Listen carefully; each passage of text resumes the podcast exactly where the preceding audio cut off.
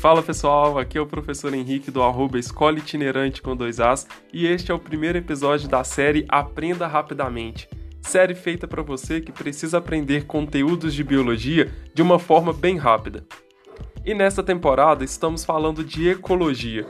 São 10 episódios e em cada um deles abordo tópicos essenciais para o entendimento desta área das ciências biológicas.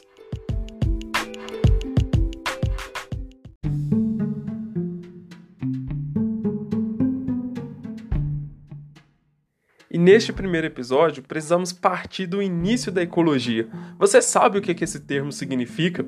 Você sabe definir os conceitos de população, comunidade, ecossistema e biosfera? Fique aqui comigo que você já vai aprender. Ecologia significa o estudo da casa. Dentro deste contexto, a casa é o próprio planeta Terra. Então, costumamos definir ecologia como o estudo da relação dos seres vivos entre si e com o ambiente em que vivem. E isso tem uma grande importância, porque precisamos compreender essas relações para entendermos melhor o planeta em que vivemos e para a gente conseguir buscar alternativas para conservá-lo.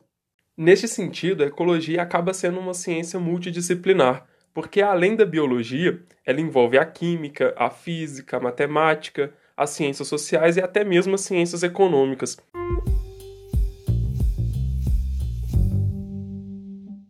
É preciso que você fique atento a alguns conceitos que são essenciais para entendermos melhor a ecologia. O primeiro deles é o conceito de população.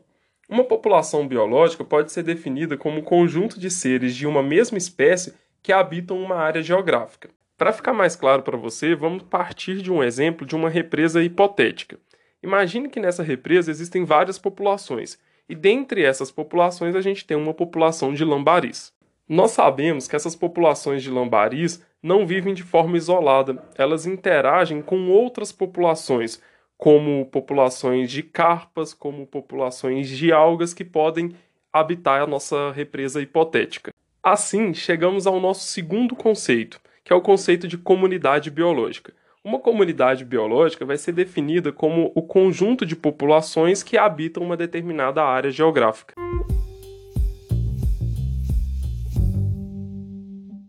Nós sabemos que existem muitos fatores abióticos que podem influenciar na nossa represa, por exemplo, a temperatura da água, a luminosidade, a quantidade de água e até mesmo a quantidade de gás oxigênio dissolvido nesta água. Quando consideramos os fatores abióticos interagindo com as nossas comunidades biológicas da represa, nós temos o conceito de ecossistema.